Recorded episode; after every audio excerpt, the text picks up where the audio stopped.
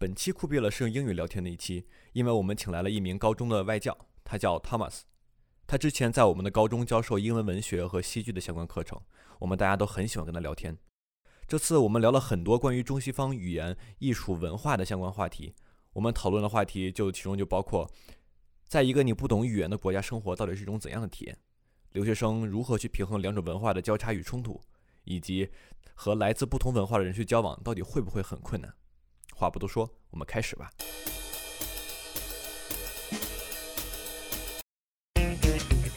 酷，呃，Hello，大家好，欢迎回来，我们是酷毙了播客，我们又回来了，这是新的一期。 Hello，我是老王。 And I also go by X, so people please call me X, please. Thank you. Yeah, and 大家好，我是九村，and today I'll be called by JC. Cool, JC. Nice to meet you. Hi Nice to JC， meet you.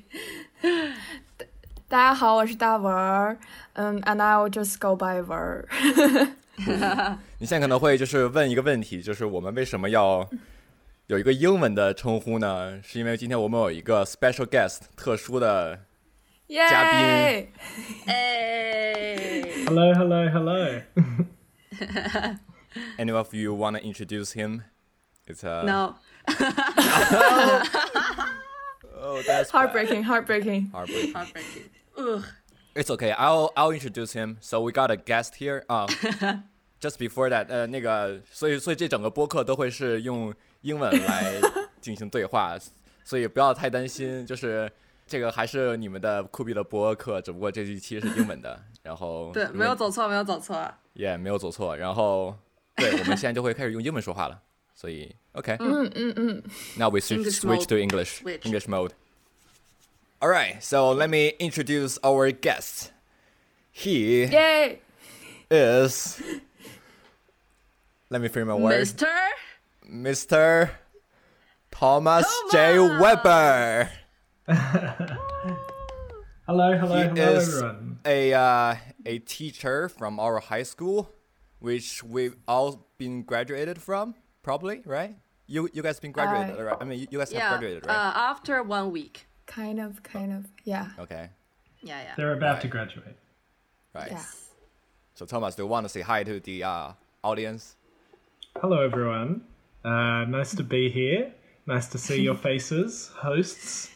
It's a uh, yeah, it's a it's a great honor that you're changing to English for me. That's I, I, I'm very I'm very humbled. There's a reason for that, right? And we want to talk about that today, don't we? There is a reason for that. Yeah. Oh my Yeah. God, that transition, that's so good. Perfect transition. Wow. Bro, It's like such a pro. Uh, yeah, right. So, uh, JC, uh, tell us what was the uh, thing that we're gonna talk about?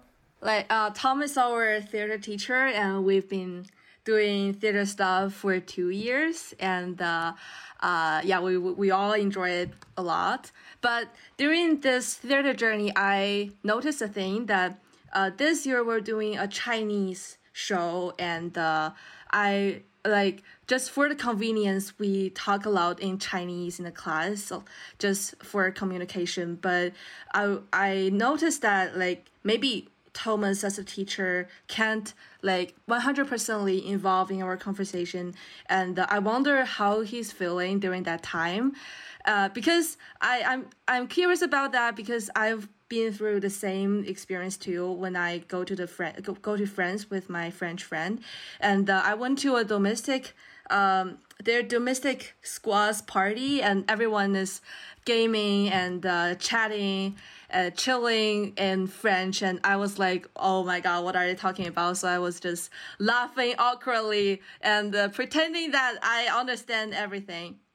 So, but it's also it's not that like uncomfortable for me because it's a really interesting experience to be the other in another environment because I've been so comfortable to stay in a region that everyone speaks same language and everyone looks the same but I haven't been the like the stranger in any environment. So, and we know that Thomas is- is a really, really, really lazy person. So for Oh, is he? like really four years in China, Thomas haven't learned barely any of the Chinese. So I just wonder how did he survive in this country? like hmm, yeah, hmm. so yeah, so this is our topic for today. Hmm. How to survive in a country that You don't uh, speak you the language don't of. speak that language. Yeah, yeah. Well, first of all, thank you for shaming me like that in front of all your listeners, Tracy. Oh. oh. I, I can't I can't deny it, but uh, ouch, it hurts. Um, it's it's yeah, it's certainly true. My my Chinese is is not really any better since when I arrived like three years ago, which is It's been pretty three years. disgraceful. Oh my god. Yeah, it's been three years. yeah, yeah. It's been three years. Oh, two and a half years, I guess, because the last six months I've I haven't been able to Oh. be in the country. But Yeah, yeah. uh, yeah, but basically three years. Um, I mean, it's I I think you touched upon something really interesting there, JC, when you we you talked about being the other, um, because that's an experience. Uh, I mean, I lived and worked in Korea for a short time before China, but before I moved to Korea, I'd never experienced that idea of being the other. Not and not just in terms of language but in terms of anything you know like if you look at me i am the quintessential uh, stereotype of a western person uh, in that like i am i am not seen as the other in any way. I'm white Yeah, yeah, male uh, heterosexual you know like i i i am not the other in any way and so Um, being um and so I have to check my privilege sometimes. But being um That's good. being the other is a is a really interesting kind of experience. Um and I think I think you said it well, JC, where it's like really interesting to kind of be outside of that and just kind of watch watch you, you kind of get to observe things that you wouldn't see otherwise. Um, and I think in the specific context that you described that I have, where in our directing class, one of the shows we put on was in Chinese. I think I even said it a few times where I couldn't necessarily comment on the language, but I was more aware of the body language than I would normally be. yeah, yeah, yeah. Right? yeah, yeah, yeah. Yeah. Because I, I'm just watching. I'm I, I'm not really listening.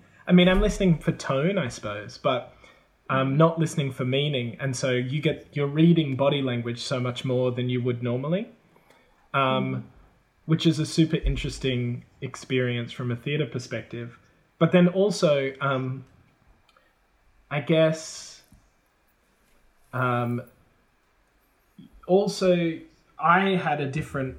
I'm in a different context to when you were experiencing that because I'm the teacher, and so hmm. there's there's whereas you were the same kind of level in every way as your peers. I'm experiencing that as as someone who is by definition not a part of your group, you know, and mm-hmm. obviously, mm-hmm. obviously we have a good relationship and our class was really close and everything, but by definition, I am not uh, one of you. Mm-hmm. And so mm. there's already a kind of separation there to begin with. And so maybe, I don't know if that makes it easier or not, but it certainly, I think, is, is part of it or part of how it mm. influences what's going on. Um, yeah, hmm. but it's certainly interesting. It's really interesting. I think from a directing point of view, I picked up things that I wouldn't have otherwise picked up But I also, no, no doubt, I missed so much. I don't know if the trade-off is worth it, but but I picked up things I wouldn't have picked up otherwise. Right about that time, like I remember when we were, uh when I was in in high school, you were there, right? And uh, we had this uh theater like theater thing going on. What's the name of 戏剧节 though? Like the Theater, Just uh, theater drama festival. festival. Drama Right, probably. festival. Yeah, yeah. the Yeah, the, theater the festival, the the theater theater festival. festival, right? Yeah. So Yeah. you will Okay. go and watch, but like most like shows were in Chinese, Ah, and yeah. and and like I remember I was sitting in front of you like for one time, some something like that. And uh, I remember like you were just like paying so much attention that I was like, I don't think he understands. But uh, how is he, uh, how did he find like find interest like How could find this interest in the show if he cannot un- understand the language of it? Like, what's your point? Mm. Uh, what's your take on that? Yeah, no, that's really interesting. I mean, I think first of all, I've trained myself to be more interested. Like, you kind of almost have to be actively interested. You have to like make an ah. effort to be interested. Mm. Whereas Yeah. you guys can kind of passively watch something Yeah, and just yeah. let it brush over you. I have to actively watch this thing because I have to search for meaning more than you guys Yeah. the meaning is like instantly obvious, but I have to kind of figure out what the meaning is. I mean, I've experienced that not just in China. I've experienced that before. Like, I've been to Germany and like watched shows in German where there were no English surtitles, and um, so I, I'd already experienced that many times before. Um, but German's a bit different because German is kind of similar to English, so I can guess more of the meaning of the words. Wunderbar. Um, That's the only German know I word. very, oh, very nice, very nice. um, yeah, so you, you kind of just have to be more active in searching for meaning. Um, But if a show is boring, then it is more boring when you can't understand Yeah, yeah. yeah. anything. I bet. But but I I feel like uh, the theater festival is interesting though because I feel like those shows are a lot of fun, um, but they're kind of going for entertainment, which makes sense because they're trying to entertain a certain audience, and so in in a way they're kind of a bit easier to access. Like it, it the theater show that's really I can think of off the top of my head really well is um, the one with Jason and Angela. Um, where it was the Jishan one from Ah, Ah, like two Yeah. years ago. the dystopia one. was I like were I there? Like was I there? You weren't there. It was after Okay. you left. You it was the year after you, You left. yeah. And one year the- after your okay, like so I un- I understood everything, like Oh, in that show, even though it was in Chinese, Yeah. because it was so clear. They Yeah. what was happening. I, Yeah. I, I I wonder what the dialogue did since like you mean you didn't understand the dialogue I, at all and you still understand the show. Yeah. That's interesting way to think about it. But okay, so can someone bring me up to date? Like what happened in that show, like or what was that show about?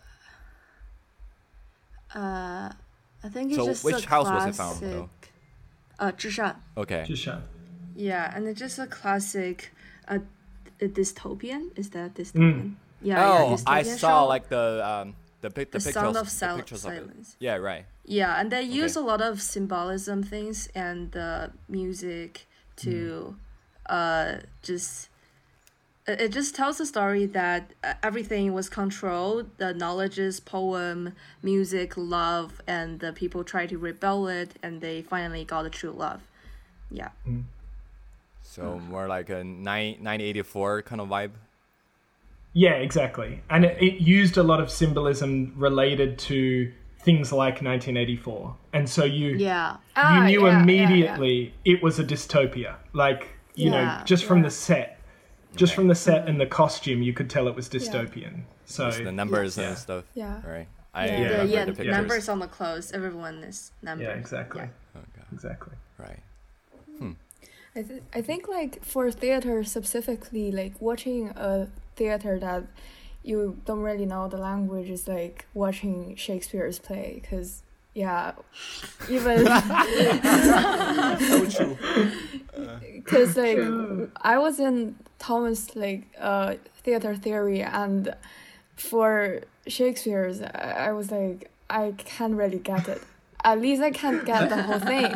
And with like I the failed. short yeah and with the i really agree upon like when i can't um i can't understand the dialogue i tend to pay more attention on the setting and the whole vibe the tension and body language. It's really so we probably all have this similar experience while watching shakespeare's play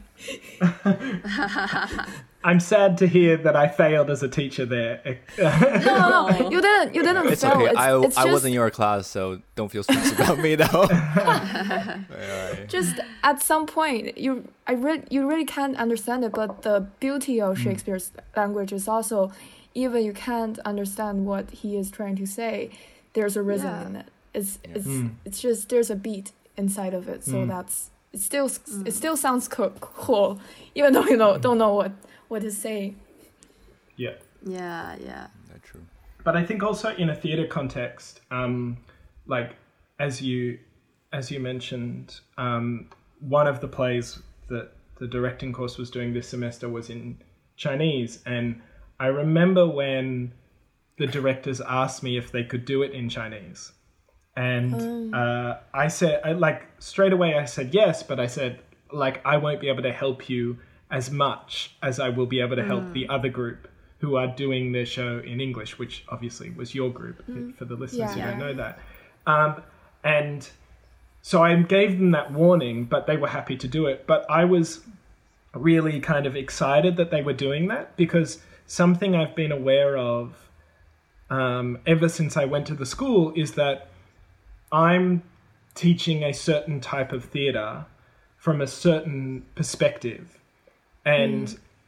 from a west like w- western theater from a western perspective and i'm you know the expert on that or whatever in our context but i'm aware that i'm not necessarily like allowing you guys to tell the stories you would like to tell in the way you would like to tell them i think it's less problematic in a theater theory context because that is definitively like this is western theater that we're studying and it's okay to study that.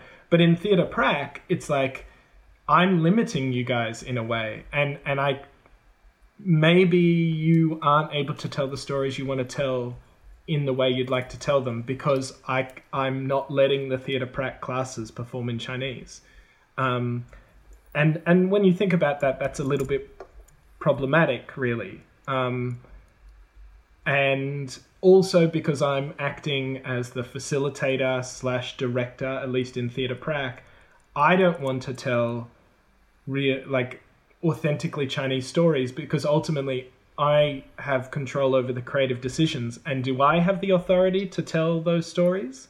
Obviously, you guys do, but do I have that authority?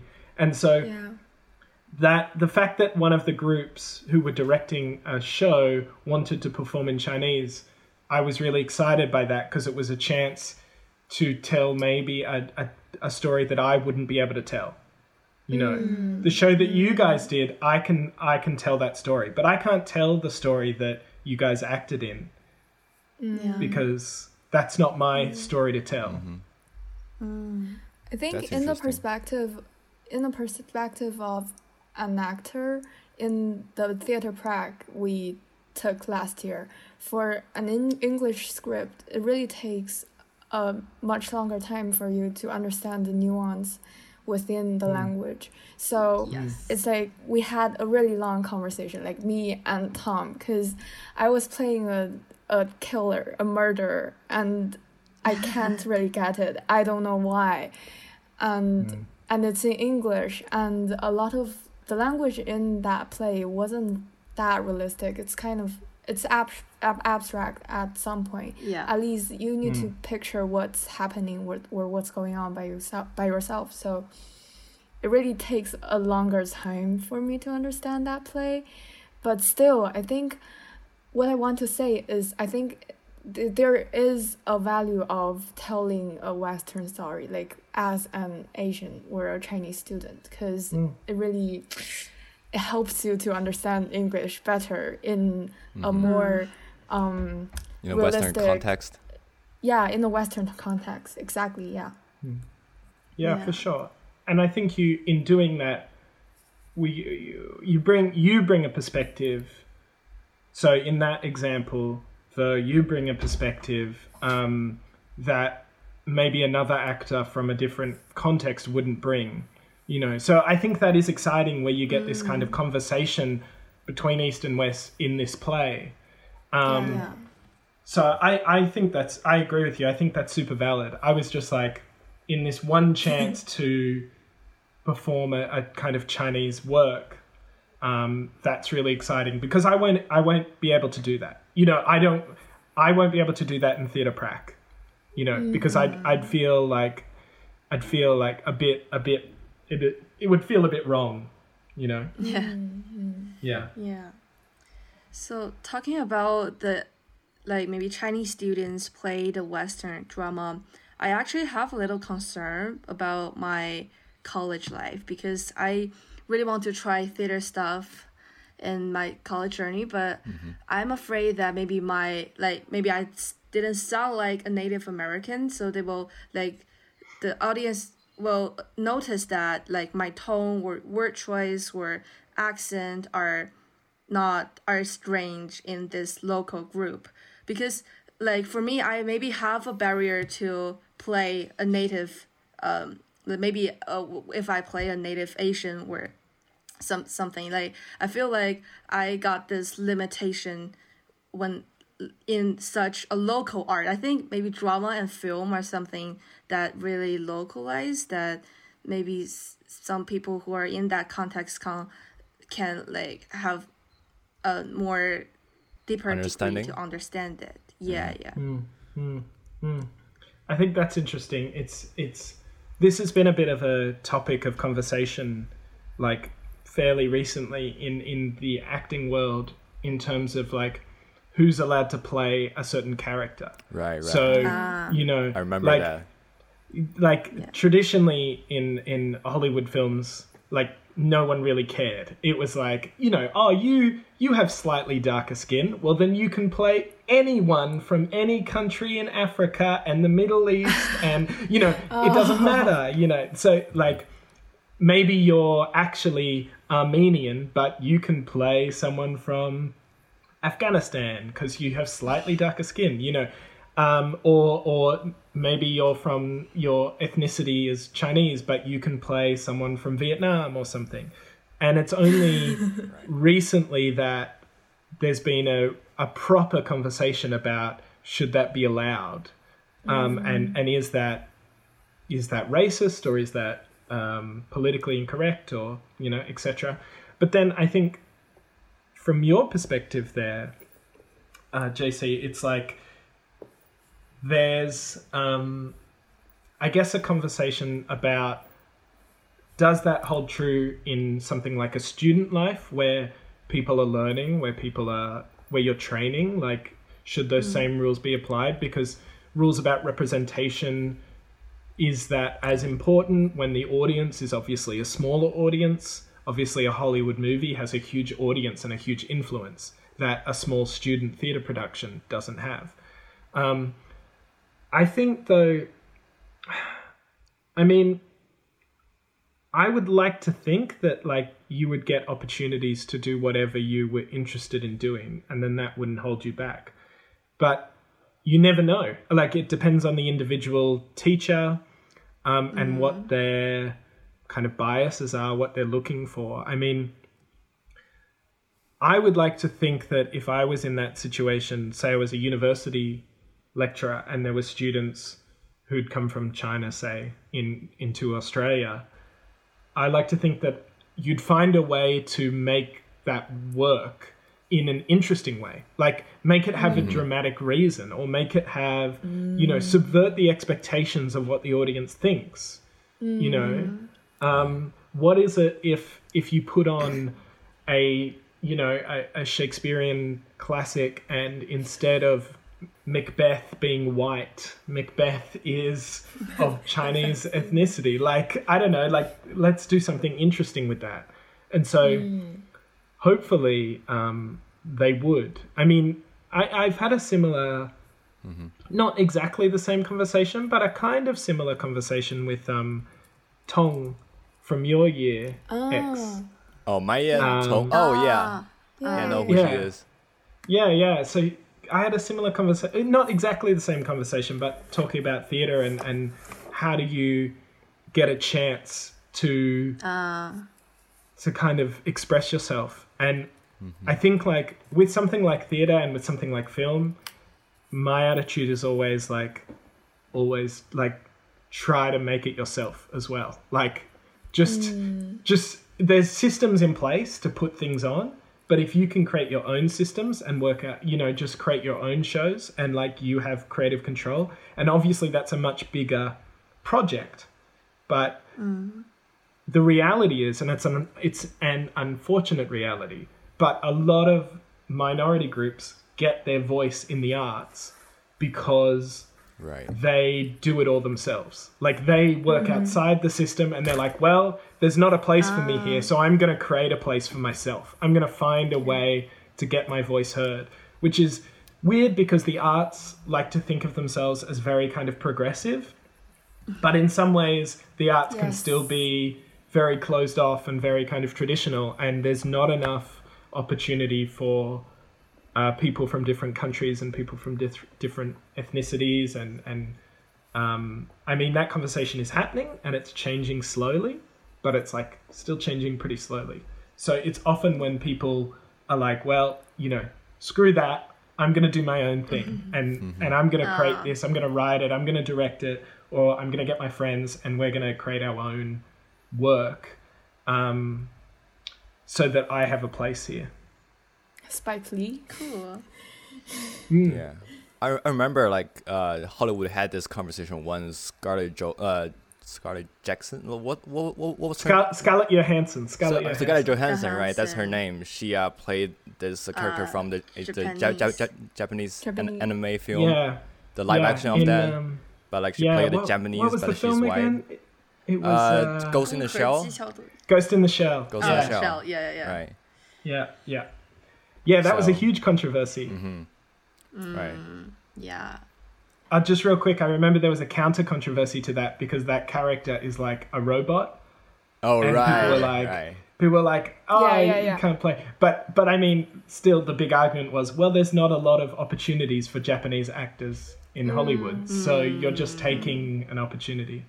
I think what JC just said touch upon topic of like how language actually represent culture in man- in so many ways and it reminds me of one of my experience when I was in London and that was like ELP by the way ELP is um uh it's just a tour just understand it as a So in student Chinese, that tour would too. be like a 游学, basically, right? yeah it would be like Yeah, 游 yeah, 学 yeah. and we so we went to London and we watched a show called I Ah. think it's called Every Everyone Loves Jamie or or something like that, and it was all fine. It was it was all fine until Mm-hmm. the actor on the stage said a joke that we cannot understand, and everyone except us laughed so loudly. That was the point when I was like, I was breaking down inside, and Oh. and that was like so dramatic because like w- we are sitting in a whole row and this row is just Ah. so silent, Silent. We, we, it feels like we are turning to rocks on the seat Mm. and everyone else is like laughing so loudly and yeah and that was really it was uh, Do you guys still remember what was the joke? I really want to know. I, I I can't remember what was the joke because I can't understand it. I think Mm. that, that's like I, I can't remember the joke. And it's it's like all of a sudden they started to laugh. Where it might be just a very common sentence for us, but they started to laugh and we don't know why. And that's the point. I think that's what's called culture shock. That's Right. when they're laughing. I I'm like, oh, Yeah, Ouch. I, I totally under, understand what you're talking about. So I had this experience. So I watched like a lot of films in English when I was a kid with Chinese sub- subtitles. But you know, as a mm-hmm. kid, I couldn't understand a lot, and I wasn't familiar with the Western culture. So you know, there are like just some tiny hints and why some characters do what things. Like you, you, you just don't understand why they do do that, right? And like as I grew older, like I started to rewatch some of those films and be like, oh, there are some points, like there there are some hints, there are some like motivations that I didn't get when I was a kid, when I didn't really know like uh, the the Western culture enough to like to comprehend like why they were there. So like there are these like subtle things that you just start to to to realize as you know like a cul- a cul- Ah. culture better and better. So that's pretty fascinating to to me because you know Yeah. i- i- if you if you guys haven't tried that, just like rewatch some of the, some of the, the old films that you watched when you when you were a kid, you'll find so much more. Just like oh my god, I was kid, I was so naive. Like how did I not see this? I'd be like, oh, of course I didn't see this because I was a kid. But then you know it's really interesting. So I just want to share Yeah. share that. Yeah, that's interesting. I mean, I think to a certain extent, kids, you experience that anyway. Like, if I watch my movies that I watched when I was a kid, there are meanings that I didn't get when I was right, a kid, just because I was a Right, right, kid. right, right. But of course, there would be ones that were based in culture that I would have understood at the time. And um, I know when you're watching, sometimes when you're watching like Japanese anime, like a lot of Japanese anime is so um, steeped in Japanese culture that the subtitles there'll be the subtitles of the words and then there'll be like a subtitle which will say note in Japan this uh, word means yeah. this which is a ah, pun on this yes. like it will explain Right, the ex- explain cultural the joke, reference right? yeah Yes, it'll yes, explain the Yeah, joke yeah, yeah. That's But the considerate. joke, yeah the, it the is reason why the, the the reason why the joke works is just we all understand without explanation. So when you Right. explain it, it's, it's no longer a joke. It's like yeah, Uh, yeah. it's an information. yeah, explaining any joke Yeah, ruins yeah. a joke yeah, Yeah. it screws the joke. Yeah. So uh, I I used to watch like English mo- movies with my mom. I mean, my mom would call those jokes like American humor because like you know most movies are from America, and like she couldn't understand it, and she just called it you know American humor. and uh, It's Yeah, a way of yeah. like right. Yeah. But then I start to understand it, and then be like, okay, so mm-hmm. I get the context of this this joke and that joke. So that wouldn't be like a foreign joke to to me anymore. So like what I do mm-hmm. now is I, I would start to, to explain to my mom, but then again, when you explain a joke, it's not a joke anymore, right? Mm-hmm. so Haha, yeah, yeah. yeah right, that's interesting. Like back to Akko's story, I have a like uh totally opposite story with you.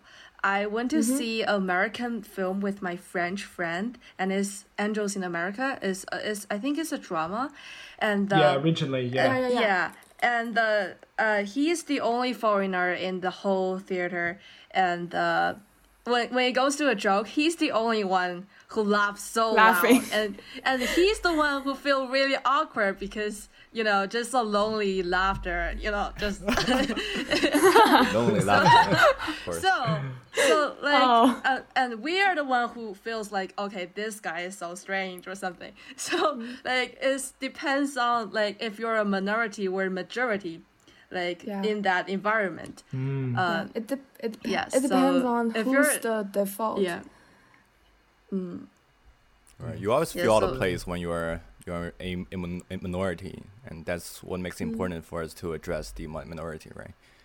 To that to yeah make to make them feel that you know they are not the other; they are actually a part of the group. yeah Yeah, Yes. that's that's a good point. It's like um, you know, a lot of a lot of art, and when I say art, I mean like film, TV, theater, visual arts. You know, all art. Mhm. Um, the arts. The arts. Thank you. Yes, very good, X. Uh, Thank you. The arts are um, are told from the perspective of the majority, like gen, you know, generally speaking, in, in every country, right? And you only get a small amount of um, Yeah. art that is told from the perspective of people outside of the majority and that you know that's true in every country so like in a chinese perspective it would be there's not you wouldn't hear about or be exposed to a lot of arts from ethnic minorities in china. Just um, and in australia it would be that you don't experience or you're not exposed to a lot of arts by um, cultural minorities. So you know people of different ethnicities. Um, and I think it's really important to promote those voices, as you say, so you you kind of feel part of that. I know, like this, the first school I ever worked at was in Australia, and that school was very very multicultural. So, um, about seventy percent of the school was the students were Muslim, and so that was a big amount of students from the Middle East and from Africa and you only had only about five percent of the students were were white. Um, which 5%? obvi- Five percent, yeah. Okay. Which obviously is very low Wow. in Australia. Yeah. so it was wow, a very, very diverse school. Um, and so these students, it was interesting because in their school, these students weren't a minority. A lot of these students, because there were more, for instance, there were more Iraqi kids than there were white kids. So mm. in their school, they didn't feel like a minority, but obviously, as soon as they exited the school, then that wasn't the case. But even in school, mm. they would feel like that a little bit because they're learning from, they're learning an Australian history and an Australian curriculum, mm. and they're learning about Australian things, things that the Australian government thinks is important to teach students. So they're being reminded constantly that this is what's important. This Australian history is what's important, not not Iraqi history or whatever. Um, But I remember we went to a theatre show. I went to a lot of theatre shows with them, but the the one theatre show that they loved was we went to a theatre show and it was um, told by a group of African women. Um, a- African, Afri- Australian, but of African background, um, all over Africa, and it was it was a great show. It was really entertaining. It was uh, like a comedy, and I really loved it. But my students, a lot of whom were girls from Africa, they like loved it. You know, that like they loved it more than mm. I could possibly love it. And they they were so mm. nervous. At the end, we got to meet the actors, and they were so nervous because they were like, "Oh my god, these people are amazing!" You know, these they were so oh. in love with these people, and it was even more special because it was a perspective that they that they could relate to, but a perspective that they don't get to see very much. You know, and they we went into the city you know like it was right in the middle of the city of sydney you know it was in this big professional theater and they were like oh my god women that look like us that are like five years older than us are allowed to tell their stories in this really important ah. space you know? And oh. It, it was it was huge for them. So like i think that's that's why it's so important to hear from a diverse not just you know not just in australia white men over and over again. And we are hearing that from Australian white men. yeah exactly exactly. You shouldn't have brought me on. yeah, uh, I want to say about something about gender because uh, that once they like me and Akko were talk about toxic masculinity, I feel that it's just so rare to find some men that don't have this thing, and we feel that uh, Thomas is some like like one of the men that we found that minority. yeah like who don't have this toxic thing and um and we, I, I i noticed that you've talked about like like terry one of our friend and he's also a boy who balance his femininity and masculinity uh on him. So i wonder if this like the others um, experience in the foreign country help you to realize something about your identity or something about your like white man identity. Yeah. That's a that's a really really good question. Um i i think so, i think definitely. Um it's really nice of you to say that you that i i'm not toxic. I try not to be. I I, I, I think That's even awarded.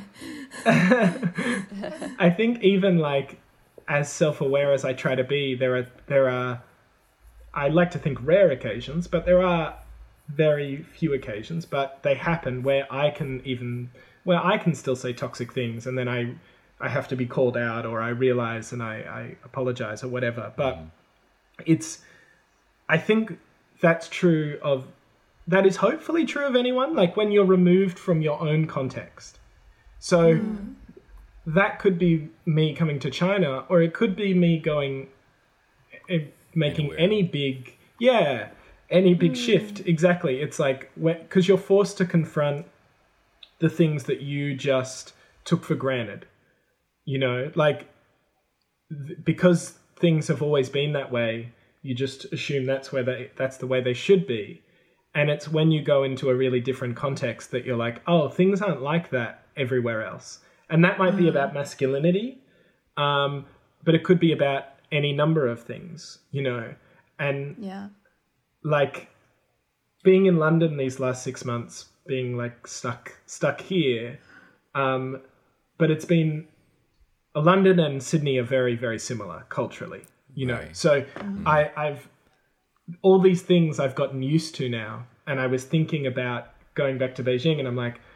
Oh man, yeah, I won't be able to do this thing really easily, oh, whatever it is, you know, like maybe go to the grocery store and buy a certain thing that you can get really easily in the West that they don't really stock in mm. Chinese supermarkets, for instance. Mm, um, and that's a you know a bit of a silly example, but it's you you kind of are forced to confront yourself. I think when you're in a different context, and those who I mean, there are people who don't, but those people who don't, I don't understand what you're doing. Like, why haven't you confronted yourself? Like, you're just living in a bubble, surrounded by other expats. If you, yeah, if you put yourself in that bubble, I don't even know why you've left your own country. What's the point of that? But I think to answer your question, JC, like, I think absolutely, like, it forced me to confront that about um, my masculinity and also my eh, my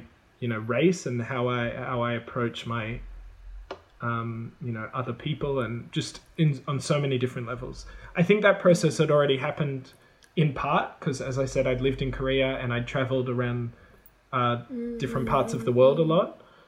But definitely, definitely. Right. So about like so on that topic, I have a experience to share. So I've been in the U.S. for like about two years now, right? So when I first got here, I was like, so my the first 18 years of my life was in like was in China. So like I I'm familiar with like the Chinese con- context of you know so, social interactions and like basically having a con- mm. conversation, right? And then I mm. went to the U.S. and I meet some like some American friends, right? And like I started to realize that there are things that are, are socially acceptable, like when you are like in China, that are not in in America, or or at least they will make you mm. feel weird. Like one simple example of, of that would, would be you are not supposed to to assume something from where this person came from. So that might be like a politically incorrect thing to do because okay, so he's from where and that's that, that's why he might be what. That that is mm. like a stereotypical thing to say. Uh-huh. Or I mean like a thing that you judge someone based on where they're from. But then like in, in, in the Chinese con- context, you know, you meet someone new, you ask them where are they from so that you know more about like, you know, what this person might be like ah. and then you're like it's free for you to talk about like uh you know oh so you are you are from Sis- Sis- Sichuan province so you, you so you eat food that are, that are spicy right Spicy. Mm. so Yeah. Yeah. you know mm. things like this like I had this conversation with one of my U.S. friends and, and he's he, he's like from San San Diego and be like he also go surfing right? So then be like oh so that's why you go surfing. And be like and he, he's like no you're weird. So like he looking at me, you know, in a weird way, and then I, I realized what was going on there because you know, the social context is different, and like I, I, I, mm-hmm. I assume that like for the two people in this chat who are still in China, right? Like when you guys like go mm-hmm. to the U.S., you might experience something similar. If you try to mm-hmm. like to to branch out and like step out of the bubble that Tom was ta- talking talking about, and I think that's that's mm. another good point that, that Tom was talking about is that since you are in like a, di- a different country and uh, and like the, mm-hmm. the the reason for you to be there is not to be or to live Stay in the pub. yeah, to see stay in the same mm. bubble that you were when you were home. You are there to to mm-hmm. experience more to learn more Yeah. and, and to know more people right? So i think that's the mm-hmm. the thing that we all need to think about is why we're we're doing these things that mm. Yeah. went a little bit I- off topic but yeah. I think it's well, no, I think it's all related because it's like mm-hmm. when um, I think for you guys, you guys are or the three of you are in a really interesting situation because you were at a school that is quite international in outlook, and mm-hmm. you know you're being taught by both Chinese and foreign teachers, and so you're experiencing different maybe modes of teaching and different modes of education and different content as well in a way that I never experienced in high school because I was just taught in a normal Australian public school. So I think in some ways, you guys are already starting to bridge that. And I know, I know both JC and Ver, I know you've both talked to me before about um, the fact that you guys are finding a way to navigate your Chineseness and your Westernness.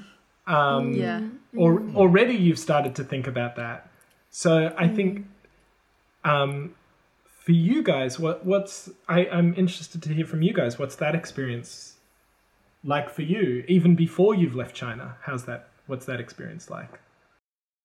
I think I feel more like a Chinese when I'm at home because it's more of a Family setting. It's more of yeah it's more of a family setting and it's more like a traditional family setting and it's even more obvious you even feel more like you belong to here when you went to smaller cities it feels really it feels like it feels like dalton is already a foreign country because mm, what Dalton is the school, uh, the name of the school. yeah, yeah, the Dalton is the name of the school. So, yeah, but I think that's hard because when, oh, one thing that I re- remember from mm, conversation between me and my, my dad is like, I was um, arguing about something probably progressive and um, I think that should be the truth. It's like I, I'm kind of in an echo chamber when I, I'm in Dalton. But always my dad would say you are not the majority like you are not, not the majority people you can't represent every mm. chinese. And i think that really yeah yes i can't say anything after that. Yeah because i'm not the majority of chinese in in so many ways. So so yeah i think that's a tough question. Yeah. how about you jc Yeah. oh. For me, I think like this quarantine give me a chance to do my like find my root experiment because like during this Wow. months I'm like just generally only reading Chinese books and the poems and uh, I try my best to watch more Chinese movies and uh, maybe I, I I'm searching for some like just I said like ser- servant jobs like I want to interact with more Chinese people as a um as a normal Chinese. Like I I, I think maybe it's just uh it sounds a little bit privileged that I I try to ex- experience as a like maybe not middle class uh or someone who can afford to go study abroad. But um I don't know, it just Yeah, I know what you're yeah, talking I, about. I, I right. yeah, I tried. Because like in in our school, uh, I actually I don't have much time to read something that I really interested in, like like outside the course because we've already got a lot of homework to do, and uh, most of them are in Chinese. Yeah, and so I think I haven't read Chinese book for for a lot of years, and uh, these months gave me old feeling of interact with this language and uh, feel it in my heart. Because I uh, one day I went to uh, a bar like a J- Japanese bar and took one of my book and I finished that whole book in that bar just for a night and with some beer and some like Asian food and I feel like just really really safe and really intimate with myself so I think yeah for me I need some effort to balance between my westernness and chineseness hmm. yeah I want to add one thing. I think in I'm a Dalton student who is really obsessed with main school courses. I took main school courses every semester. Right. I took creative writing in Chinese for twice because I think that's my way of balancing my identity because I think um, my identity as a Chinese is really important because I can, no matter how hard I try, I can never be a native like default white man in in the Western context. Sorry. in the Western context. So I think what makes me special or like what makes me who I am is my part of Chinese, not my part of like English or or something. So yeah, I think taking main school main school courses and like reading um, studying what um, most Chinese students would study if they were in a, a, a normal high school. I think that's a way of me kind of maintaining my Chineseness. yeah.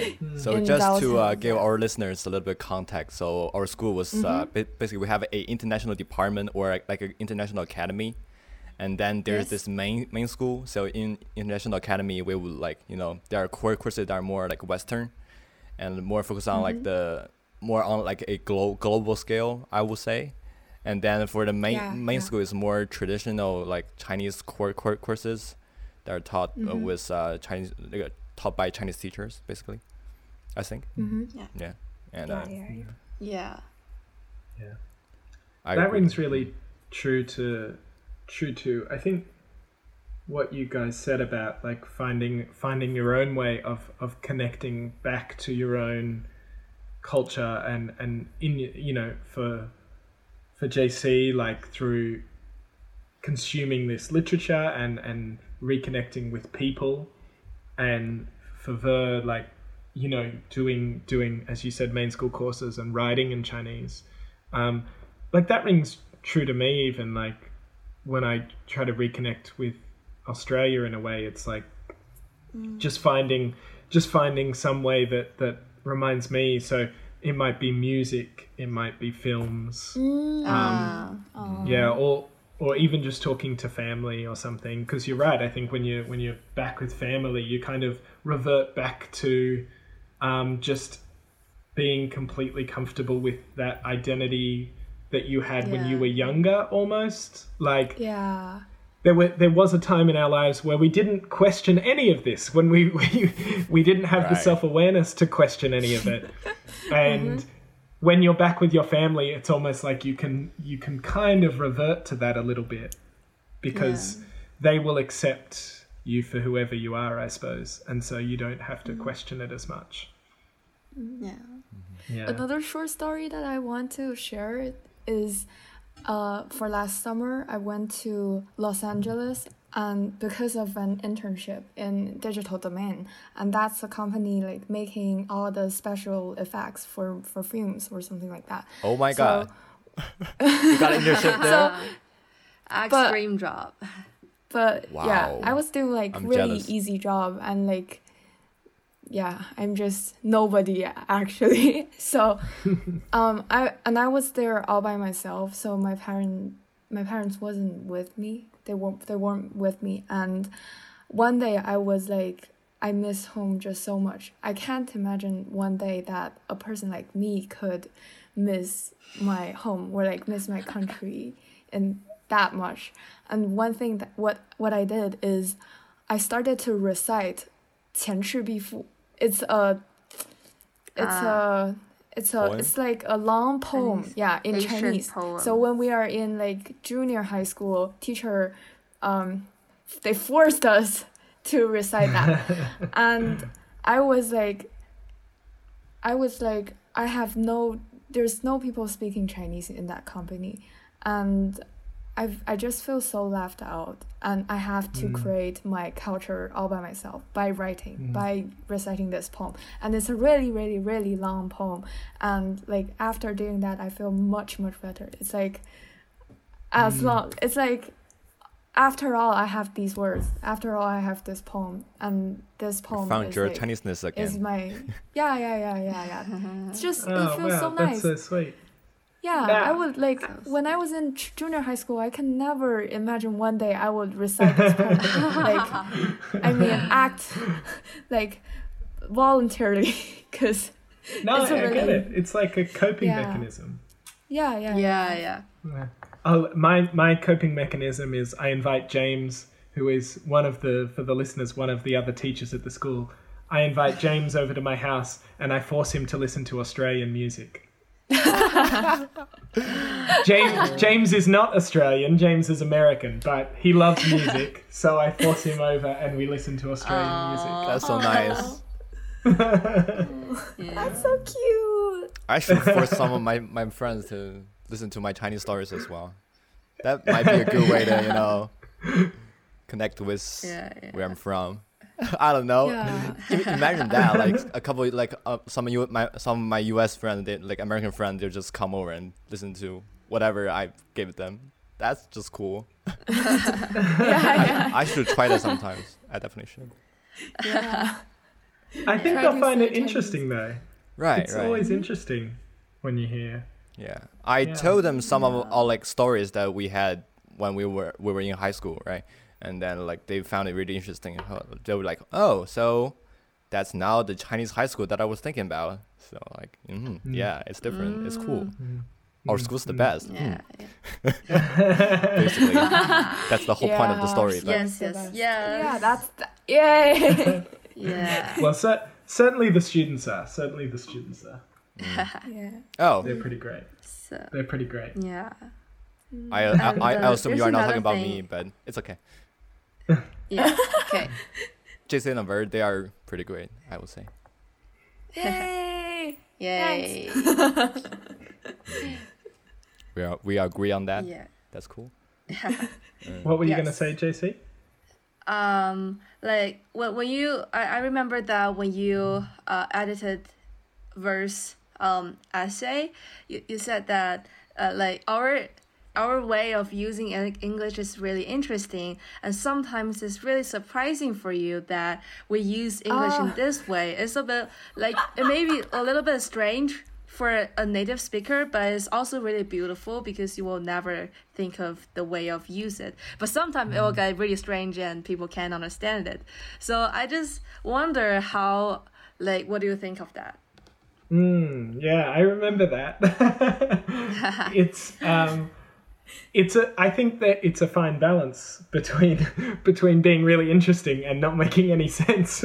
but but when it when it is interesting, yeah, it's kind of like because as a native speaker, right, you're you don't just learn English. And when you mm-hmm. guys learn Chinese, you don't just learn Chinese in school, you learn Chinese from life, you know, just Yeah. from hearing everyone around you talk. And so you you learn the rules of English by osmosis, by just being around people, you learn the rules. Oh my god. yeah. Biology. Yeah, big word. big word back to me. uh, um, you learn you learn it just by being around people, right? And so when I came to China, I had to think about what are the rules of English for the first time in a long time, like because I know the rules, I know what is Yeah. right and what is wrong, but I can't tell you why they are right and wrong. I just know because I I read the sentence and I'm like, that's wrong. This is what it should be. Um, and so I think like as a result, I learned English in a certain way, and obviously I learnt it in an Australian way. So I say words that Americans don't say, and vice versa, and and I say things that that no other teachers at the school say. Hmm. But um, it means that like when you guys speak English, you guys have learnt it from us as teachers, but you've also learnt mm-hmm. it from translating it from Chinese. You've also Yeah. learnt it from movies. You've learnt it from so mm. many different places, and so Yes. there are so- there are times when you guys use phrases, and I think in um, in Ver's specific case, because she's a creative writer in Chinese, may, maybe even more so, she has these beautiful turns of phrase that she because when because when Ver speaks and writes, she tr- she's she tries to find a way of expressing herself in a very specific way that captures what she's trying to say, not just with the words, but with the mood that those words create. Mm-hmm. Would would that be fair? Would that be fair? Ver? Right. Yeah, yeah, yeah. Yeah. So I think when she's trying to find that in English, she'll sacrifice the the most obvious way of saying something for a way that captures what she's trying to feel or what she's really Yeah. trying to mm. express. Mm-hmm. And I would ne- like I try to do that as well sometimes, but because I don't speak Chinese, like the way I would do it is very different to the way she would do it and when it works, it's really beautiful. Like it's it's more than I could have done myself, and I really love it.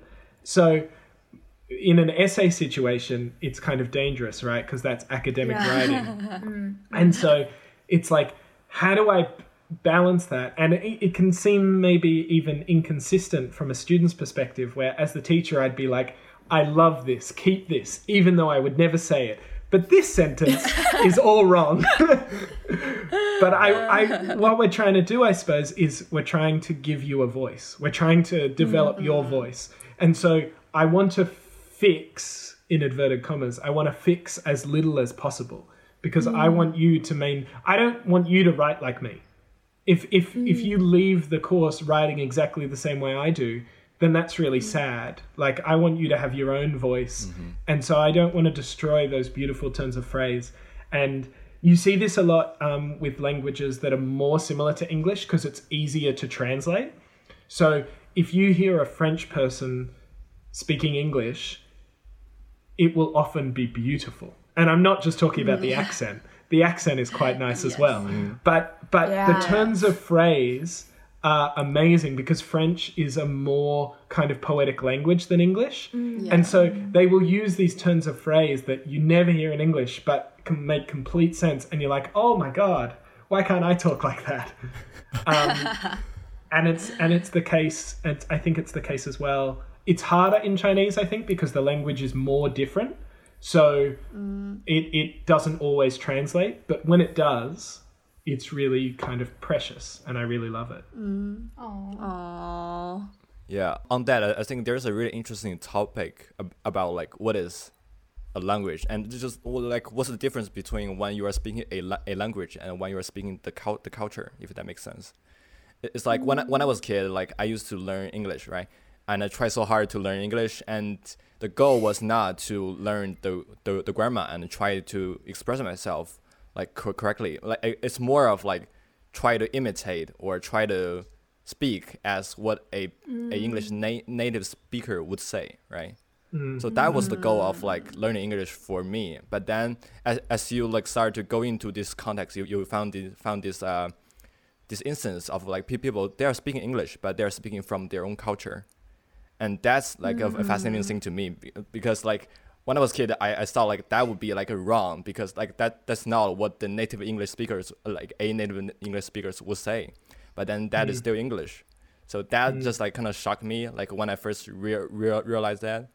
So I found it really I, so I found it really interesting that you know you can speak differently as a, a native English speaker, but then you can still be speaking the English and it's correct, or or I mean, mm. in this sense correct, like grammatically or mm. whatever. For sure. I think it's even more of a case for languages like English, like Spanish, like French, where because of colonialism, they've been spread around the world. And mm. so you got many different countries speaking the same language, ostensibly the same language, but they can be very, very different. Um, and so, like, Australian English is very different to American English. But I think it's even more different between, like, Spanish in Spain and Spanish in, like, parts of South America, you know. And so they're so culturally um, yeah, they're the speaking culture, as you put it, which I think is an interesting way to put it. One thing that, that quickly comes up in my mind is I now remember what's the specific context of you like commenting like your approaching of English is interesting. That's when I'm writing my personal statement. I use the word I think I what I want to say is um probably to touch to touch something. But that's that was me trying to be smart. And I used a word like what was that word? It's it's a bit like erotic. It's it's Car- caress, caress, Caress, caress. caress. Yeah, Caress. and that's and that and and that's so weird. But I didn't realize that that's weird at all. And I was like, yeah, that's that's my word. I don't even know that but word. it's actually yeah that's ki- actually kind of erotic it's i think it's c-a-r-e-s-s is that right tom C- c-a-r-e-s-s Oh my god! Now I'm. It's it's ESS or A. Yeah, I think so. oh god, I Yeah, yeah, yeah, yeah. it's yeah. like car, ESS. care with two s's Ah. after the word care. Correct. Correct. yeah yeah it's yeah yeah, yeah To it's, touch. it's care Gently, especially in a sexual way. yeah it's Interesting. so it's kind of Yeah. it's kind of Yeah. erotic and i'm using it in my personal statement just trying to say i want to touch something and it's That's like cool. That's an interesting Weird. way to put it. Yeah. yeah, that's yeah. okay uh, Yeah, that's right. Imagine like Y- a col- it's- college college like an an, an administrator Yeah. just be like hmm. yeah admit dress. Hmm. Yeah. Hmm. Interesting. I wonder who what what she was thinking about. Okay. yeah Okay. Oh, fun fact about me. I feel like my Chinese Chineseness and my Westernness are merging. Sometimes I talk in Chinese and then like there are Eng- English words pop popping out. yeah yeah Mm. It's just I've noticed that what for we you do. guys as well. yeah yeah yeah Yeah, yeah, yeah. It's just Yeah. because the first time we know this word is in English, so we actually don't know how to express it like Yeah, accurately yeah, in. Chinese. Mm. For example, in something like essay or presentation or assignment or this nouns or are or tension specific. it's like yeah words like that you know, or deadline. We don't know how to say deadline in Chinese. Mm. It just sounds too 死线 official. yeah, it sounds weird deadline. people just don't use it like that no, Yeah, true, Yeah. true. like. My Yeah. my best friend in high school, he he speaks English and Tamil fluently. Tamil is a language in Sh- from Sri Lanka, and uh, he he when when you were when you would hang out at his house, he would talk to his mum in Tamil, and then he would turn to us and talk to us, and he thought he'd switched back to English, but he hadn't. he was talking to us in Tamil, and he didn't realize. He didn't realize. I did that to my US friend, like American friends before. Yeah. You're like, "What are you talking about?" We're like, "Uh, oh right, that was Chinese. Sorry about that." Yeah. Yeah. Interesting experience. Very nice. All right, thank you very much, Tom. And should we wrap it up now? sure Yeah, thank you, Tom. Cool. Uh, Thank you very much, guys. Thank you. Right. It's been lovely to be on your podcast and to talk to you and uh, keep doing what you're doing. It's great. Oh, Aw. thank you. All right, here's the uh, the ending notes from me. Here we go. Okay. In, in, in, English. I never in done Chinese. it done it in English before. Oh really? Okay. okay sure, so sure. Uh, we got a Weibo. So go follow our Weibo. It's uh, it's at uh Kubila Sweet, right? That's the yeah Weibo yeah, handle. And uh, yeah. So if you got any feedback for us, uh, please please send us emails. We would love to talk to you. And our email is coolest at ear net. That sounds weird in English though. Coolest at year.net. Coolest. Uh, Uh, yeah, coolest spelled as. K U U L E S T at Y E A H dot net. So yeah, go send us an email. We'd love to talk to our listeners. You, you guys are so cute. No, mm, that's that came out weird, but it's but it's okay. Uh, Uh, we received some really cute email, and uh, we have a really, really beautiful talk with with her One of our listeners. him, I guess, one of them. Yeah, it's just really lovely, and uh, and it's it feels amazing to contact with people in this way. Like, although internet, it, like most part of internet sucks, but it still like produce beautiful connection. right. Yeah, so we love it. Thank you. Thank you so much. All right, we will see you perhaps the week after next week if we were were working on it or whatever. The, the next time we we uh we ever upload. Okay. Okay. Cool. All right. Bye. Bye. Bye. There we go. Tom.